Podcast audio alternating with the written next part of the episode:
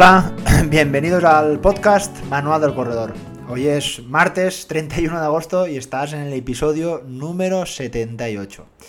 Bueno, el otro día colgué en mis redes sociales mi calendario para las próximas semanas, para los próximos meses, que la verdad que estoy súper ilusionado, con muchas ganas de, volver a ponerme los dorsales, de volver a pasar eh, la noche previa ese nerviosismo ¿no? que produce la, la carrera. Y bueno, pues mi primera carrera fue justamente este último fin de semana y me gustaría compartirlo con, todos vosotros esa, esa, carrera.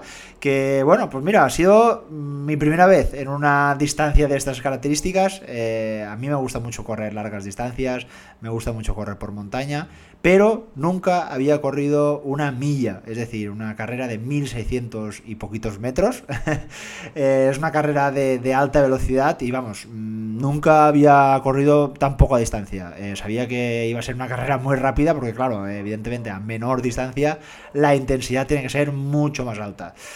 Eh, un amigo me comentó, oye, que van a hacer una carrera aquí en Moraira, que es un pueblo que está, nada, a 20 minutos de, mi ciudad. Eh, de, otro, de hecho, otro corredor me comentó, oye, em, en vez de hacer el test BAM, el test BAM es un test que les pongo yo a, muchos de mis corredores para evaluar su estado de forma, pues, eh, saber algunas cositas que, que siempre está muy bien conocerlas y me dijo, oye, ¿puedo cambiar el test van por eh, la milla de la milla de Moraira? Digo, bueno, va, venga, te lo, te lo convalido. Creo que puede ser una buena manera para conocer ese estado de forma y podemos sacar alguna, algunas conclusiones.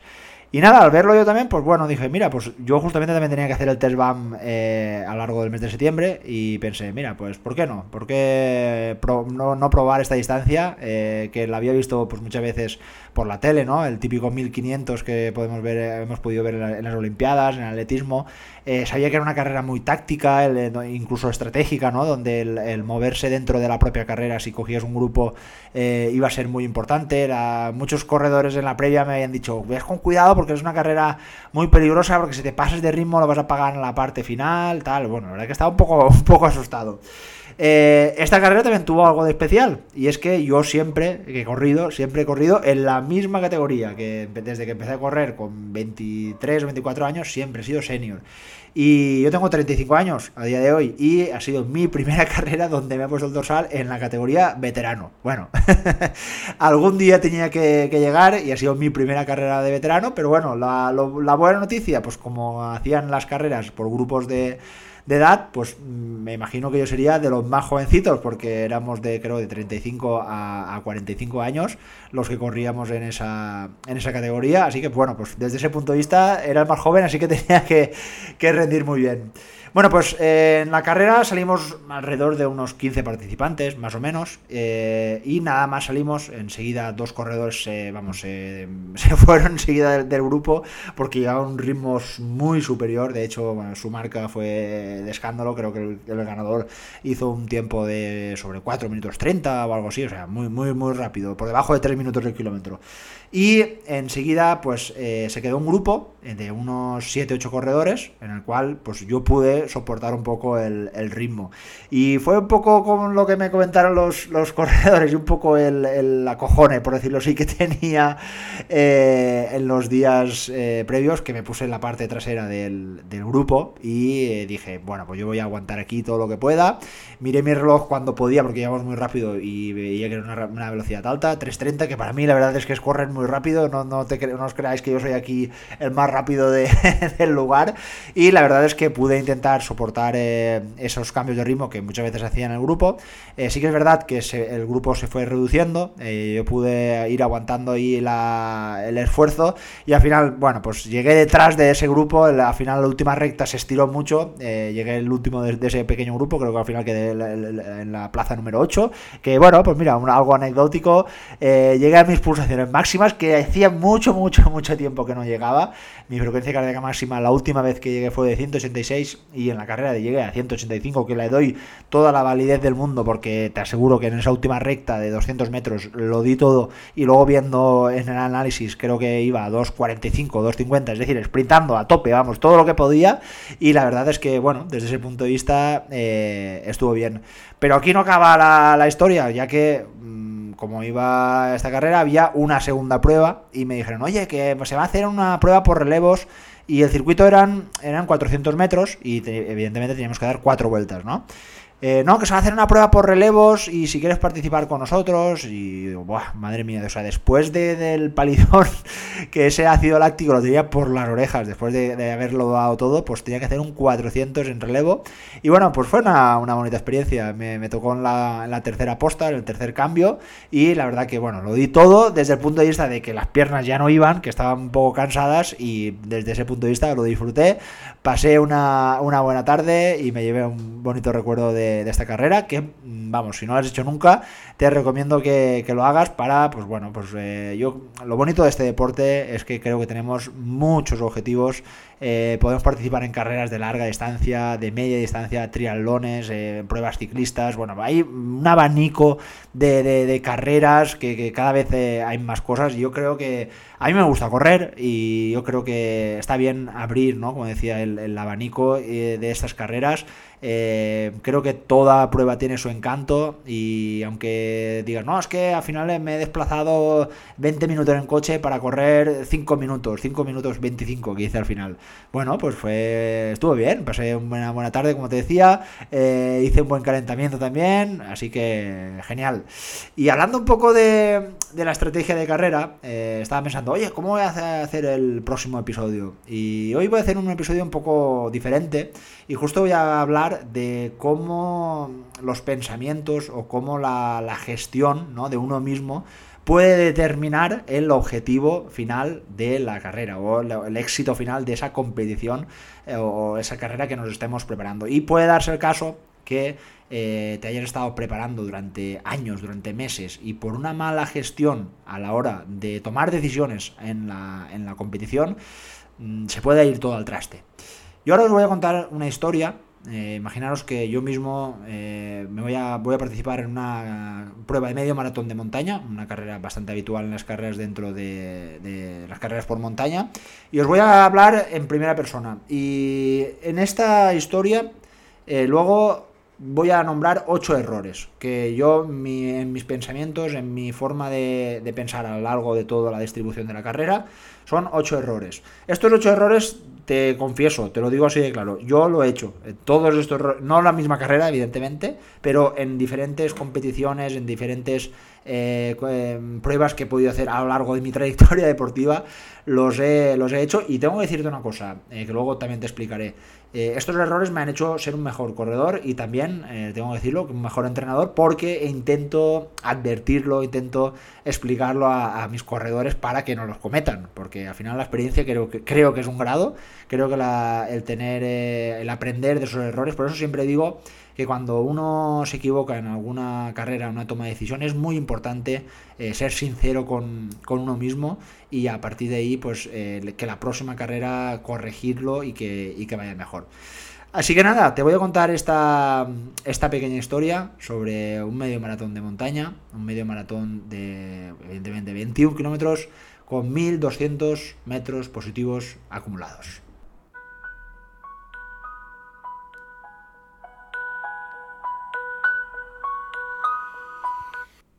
Buenos días, son las 6 de la mañana, estoy preparado para afrontar esta nueva carrera, este objetivo que me he propuesto en los meses anteriores, preparármela, he entrenado bien, me siento bien, me siento con fuerzas, he dormido toda la noche, súper bien, estoy muy tranquilo, estoy pensando que hoy va a ser un buen día y nada, vamos a empezar a preparar la, la mochila para todo lo que nos espera a lo largo del día.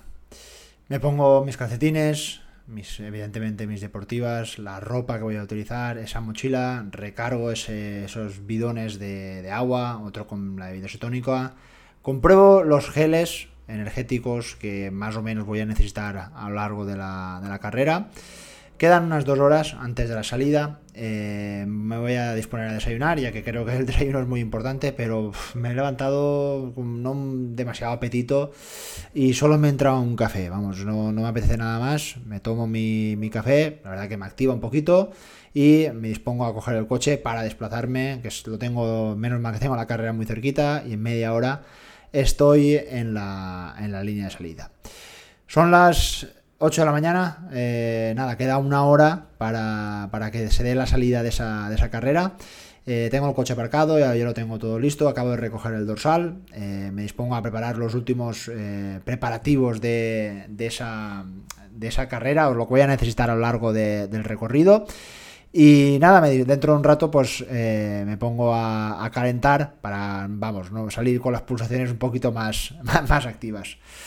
Son las 9 menos 10, acabo de hacer ese último calentamiento, me siento con fuerzas, eh, veo la salida que cada vez hay más corredores, he visto a, muchos amigos, me han estado comentando eh, cómo es un poco la, carrera y veo que bueno, va a ser una carrera muy dura, así que nada, la verdad que yo me siento con mucha confianza y voy a dar lo mejor que, que pueda.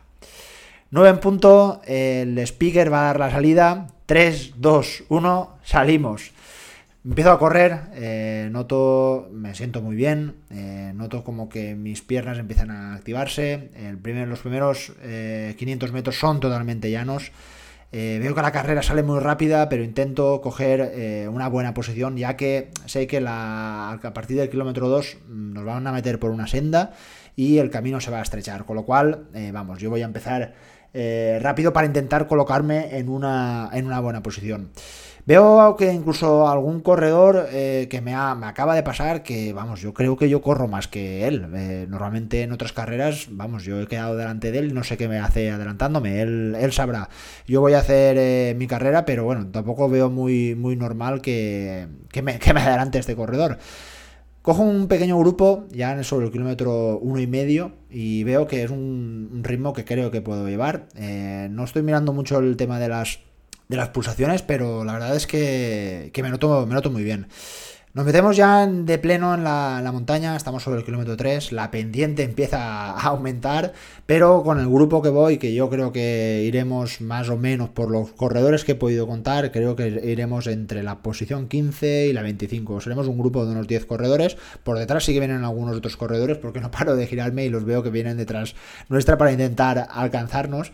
Y eh, este grupo, la verdad es que estamos eh, corriendo a una intensidad eh, bastante alta en, la, en esta subida y la verdad que de momento me noto, me noto bien, mis respiraciones son un poco altas, son un poco, un poco forzadas, pero bueno, si el grupo va corriendo, pues yo no puedo permitirme perder este grupo porque creo que me van a llevar a lo largo de, todo el recorrido y, pienso que, vamos, tengo que intentar aguantar porque como te decía antes, eh, vamos, veo que hay gente que yo creo que puedo correr más que, más que ellos.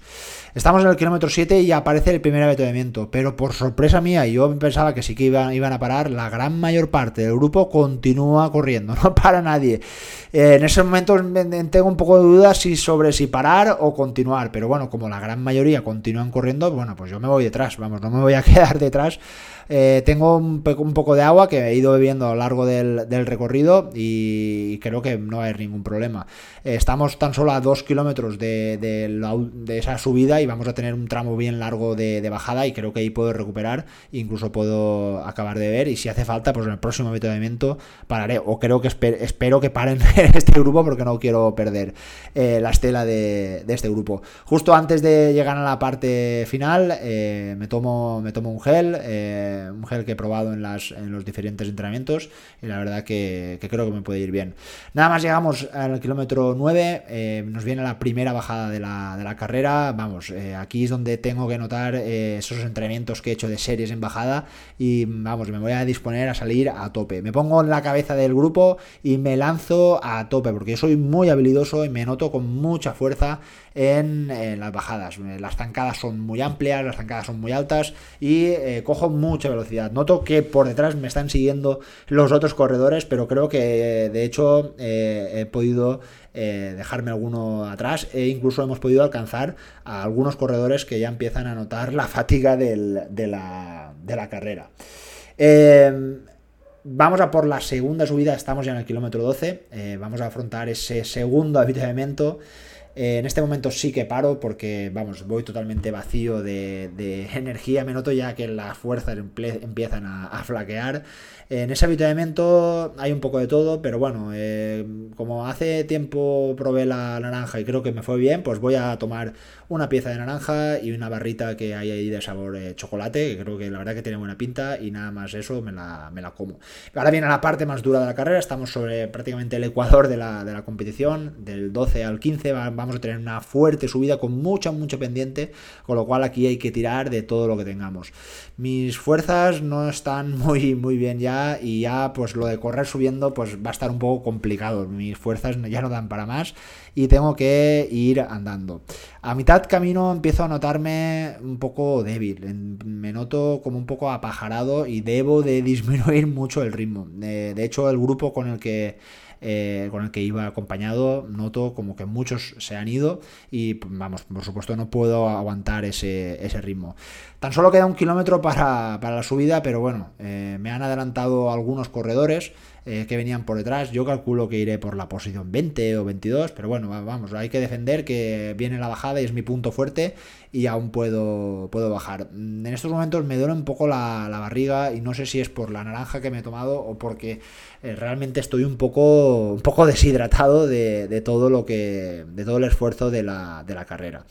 Eh, kilómetro 17, estamos ya, vamos, eh, por los últimos eh, kilómetros que van a ser en bajada, 4 kilómetros de, fuerte bajada, un fuerte descenso, pero nada más empiezo a correr, me noto con las piernas muy acalambradas y no puedo correr a la velocidad que, tenía anteriormente.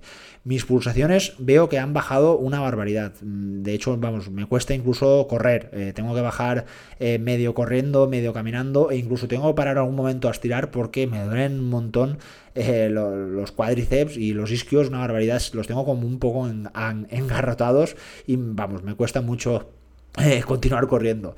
Eh, de hecho, no paran de adelantarme corredores. la verdad que lo estoy pasando un poco mal porque, bueno, pues me notaba con mucha fuerza y había preparado esta carrera con mucha ilusión y con muchas ganas y eh, creo que, vamos, al final no sé qué, qué, es lo que va a pasar. Entramos en los dos últimos kilómetros, eh, terreno ya de asfalto, terreno muy corredor, pero soy totalmente incapaz de correr, estoy totalmente deshecho, tanto muscularmente como estoy muy fatigado, estoy muy cansado y no puedo eh, continuar corriendo, no paran de adelantarme corredores y corredoras y la verdad es que estoy un poco, un poco frustrado y triste.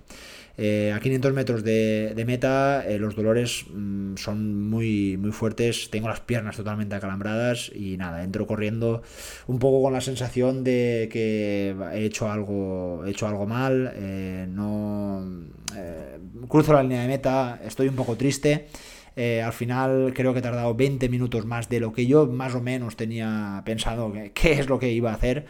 Y ya está, me subo al coche me voy a casa a darme una ducha bien fría. Punto y final. Bueno, pues esta es la historia, eh, como te decía, un poco a nivel de sensaciones, a nivel de mentalidad. Quería transmitirte en este, en este episodio cuáles son los pensamientos que tenemos ¿no? como corredores a lo largo del recorrido o del transcurso de, de, una carrera. Y me gustaría pues explicarte esos 7, eh, 8 fallos, esos 8 fallos que hemos podido detectar eh, a lo largo del, recorrido. Eh, me imagino que si eres un corredor con experiencia habrás podido detectar muchos de ellos. Bueno, primero de todo, nada más empezar, ya empezamos con las reservas energéticas vacías. Es decir, este corredor eh, inició una prueba en la que iba a estar aproximadamente entre dos horas y media y tres horas y media corriendo con los depósitos energéticos más vacíos de lo que se requería. Eh, evidentemente, antes de iniciar una carrera de alta intensidad donde vamos a necesitar que nuestras reservas estén a tope de energía. Pues bueno, el desayuno es muy importante. Sé que en este punto habrá un poco de diferentes opiniones porque aún hay eh, personas que están un poco a favor de, correr justo al revés, porque están un poco acostumbrados o aclimatados, por decirlo así, pero vamos a hablar de una persona normal en que tiene una alimentación totalmente normal y en el que, por supuesto, muchas veces eh, no estamos acostumbrados a desayunar por el día a día y en este caso vamos a necesitar de esta energía para empezar con, con los depósitos de energía totalmente llenos para sacar nuestra mejor versión. Y esto creo que es un error que suele pasar el no desayunar eh, lo correcto o empezar con, las, con los depósitos semi vacíos antes de una, de una prueba de estas características. El segundo error, creo que este puede ser uno de los grandes errores que cometemos muchos corredores y por supuesto que con el paso del tiempo creo que lo vamos eh, corrigiendo, es justamente el fijarse con otros corredores. Durante todo el, rato estaba comentando en la posición que iba, en el grupo que iba, si iba con tal, si iba con cual, vamos, eh, esto es un error muy grande. Primera y principal, eh, no debemos de fijarnos en otros porque no sabemos lo que han hecho los otros. No sabemos si han entrenado más, no sabemos si han, se han alimentado mejor o peor, o han entrenado más o han entrenado menos. No sabemos a qué ritmo van, no sabemos, no sabemos a qué intensidad están, lo están haciendo, no sabemos si esta persona eh, puede, esté corriendo tranquilo y luego hacer un cambio de ritmo al final o al revés. Con lo cual es muy importante de que nos centremos en nuestra carrera, en nuestra estrategia y en lo que tengamos que hacer, eh, independientemente de lo que pase alrededor de, eh, nuestra carrera. Porque eh, evidentemente afecta, sobre todo al principio, el ver que un corredor que tú consideres que no es tan bueno, pues está adelante. Y es difícil y entiendo que justo en este momento te, vamos, no, que las sensaciones mm, te fluyan y digas, no, no, yo es que tengo que ir detrás de este corredor porque no me puede adelantar.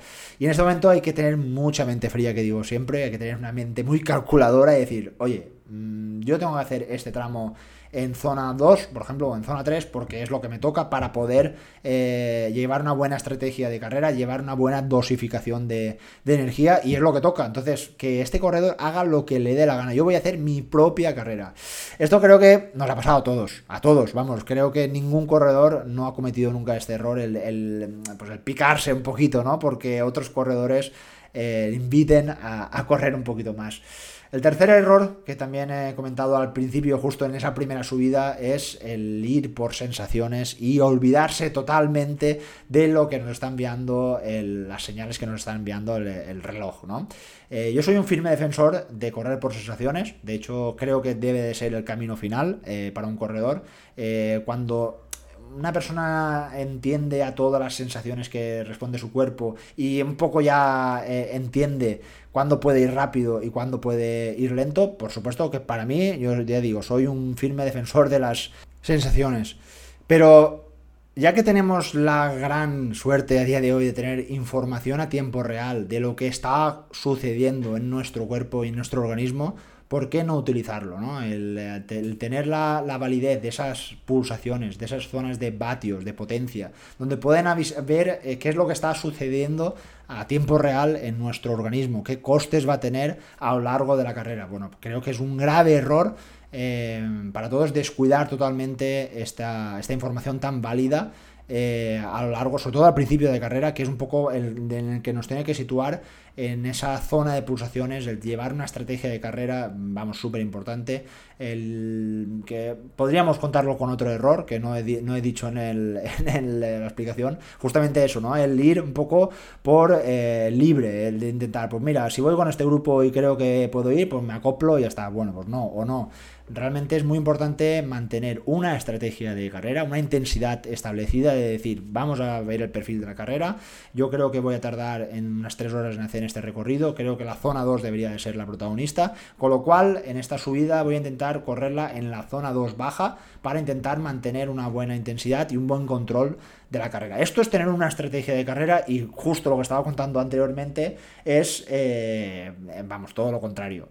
El cuarto error eh, sería mm, cuando puedo caminar y cuando puedo administrar energía para luego, eh, vamos, administrar esa energía eh, puedo caminar en vez de correr y corro en vez de caminar, pues esto se paga. Y esto es lo que le pasa a este corredor, porque justamente en el inicio tiene energía de sobra para poder correr sin ningún tipo de problema en, en estas cuestas, claro.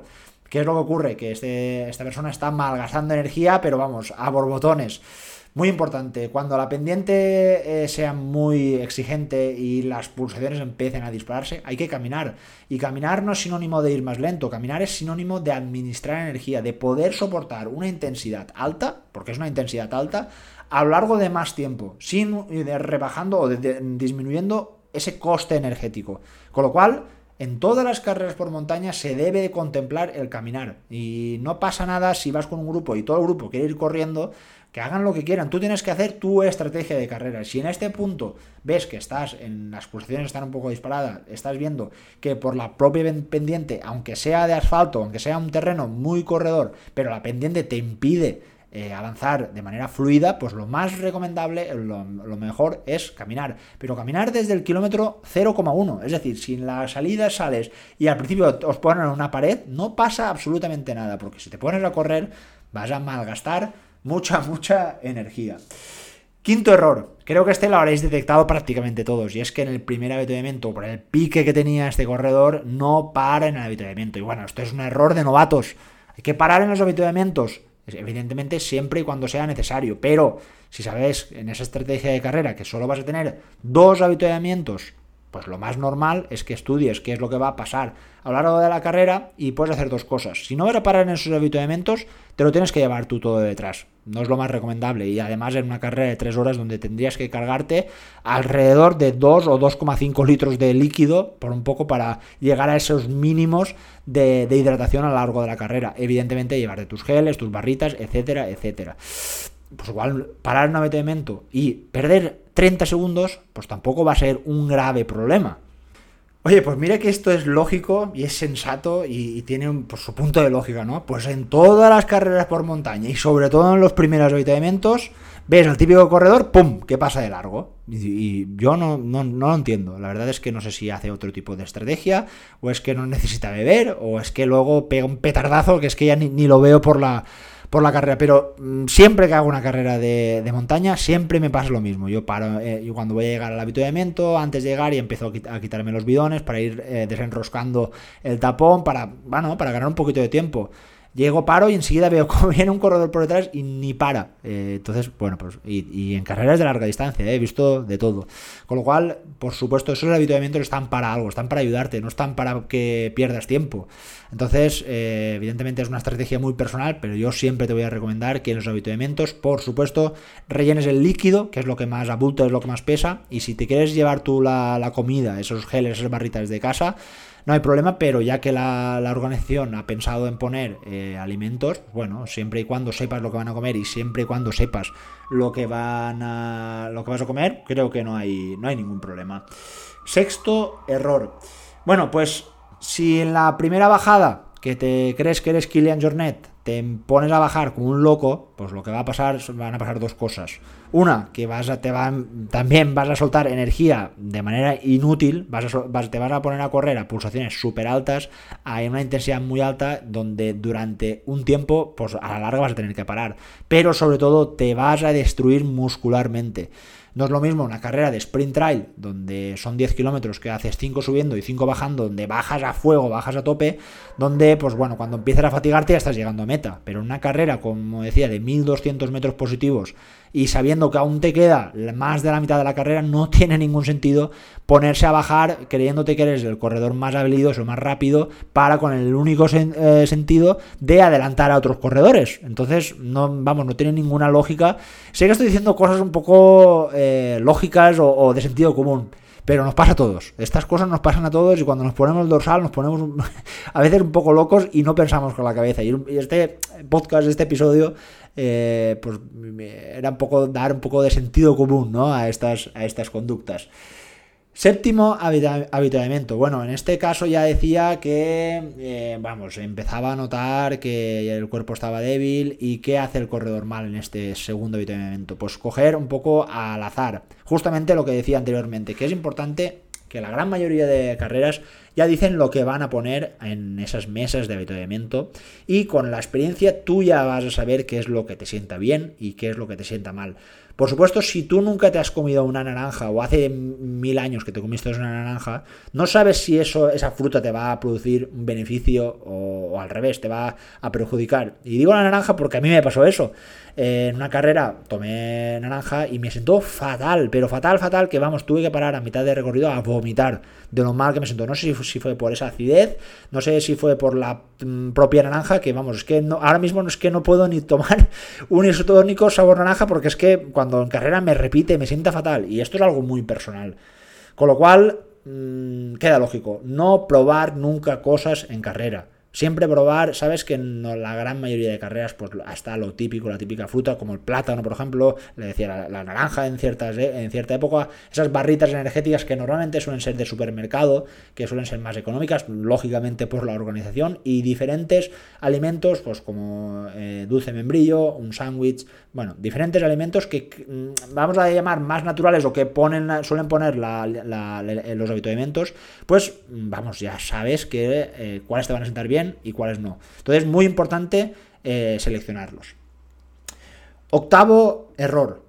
Eh, estamos en el final. Este error no va a ser un error de gestión de carrera, este error va a ser de lo que has hecho en los meses anteriores. Y es que el corredor en la última bajada ya iba totalmente fundido, iba totalmente muerto y empezaron los calambres a aparecer. Y estos calambres, pues bueno, pues evidentemente algo habrá pasado con lo que este corredor haya hecho en la carrera, que por supuesto la alta intensidad, una mala hidratación o incluso una mala nutrición habrán favorecido la aparición de calambres, pero también, como hemos dicho en, anteriores podcasts, lo que hagas en los meses anteriores en ese trabajo preventivo de fuerza, vamos a entender que este corredor no, no cogió mucho los hierros en los meses anteriores y por eso aparecieron los calambres por mucho magnesio que se quisiera tomar y por muchas sales que se quisiera tomar en los momentos previos a la, carrera. Y bueno, como te has dado cuenta, eh, si se pueden cometer errores tontos, porque son errores infantiles, por decirlo así, en una, en una competición y tirar al traste, como te decía, meses de eh, exigencia, meses donde el corredor ha intentado mantener una buena rutina de entrenamientos, donde ha intentado cuidar su alimentación, donde ha intentado irse a dormir un poco antes, pero por una, malas, mala elección en la toma de decisiones, a nivel mental, porque al final el, cerebro ¿no? es el que nos indica qué es lo que debemos y lo que es lo que no debemos de hacer, suceden todas estas consecuencias. Y hoy justamente estaba hablando con algunos corredores que han competido este fin de semana y uno de ellos me comentaba, mira, he hecho, hice esta carrera tal y esto es lo que hice mal y esto es lo que hice bien. Y eso me encanta, que el corredor tenga la capacidad de ser sincero con, uno mismo. De los errores se aprende una barbaridad. No le tires la culpa a que, el corredor te sacó de forma o que, que, el corredor iba tan fuerte que te fundió. La culpa no es de él, la culpa es tuya porque tú tomaste esa decisión o tú tomaste la decisión de tomarte esa naranja en ese momento que no tocaba. Entonces, intenta analizar esos errores para en el futuro convertir esos errores en aciertos y convertir esas carreras desastre en carreras con mucho éxito. Así que nada, espero haberte ayudado en este episodio y te deseo que tus propios, tus próximos objetivos eh, te salgan bien y no cometas ninguno de estos errores, ¿vale? Venga, un abrazo, nos vemos la próxima semana. Adiós.